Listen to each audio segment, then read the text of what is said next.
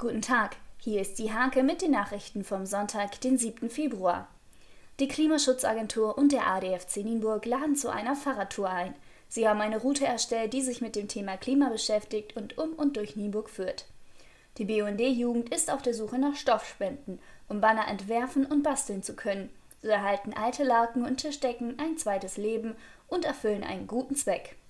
Ein neues Angebot gibt es im Nienburger Familienzentrum St. Michael. Dort können Spielekisten ausgeliehen werden. Langeweile soll auf diesem Weg keine Chance haben. One Billion Rising ist eine weltweite Kampagne für ein One Billion Rising ist eine weltweite Kampagne für ein Ende der Gewalt gegen Frauen und Mädchen. Auch Einrichtungen und Personen aus dem Landkreis beteiligen sich unter anderem mit Pflanzaktionen. Diese und viele weitere Themen lest ihr in der Hake am Sonntag oder unter www.diehake.de.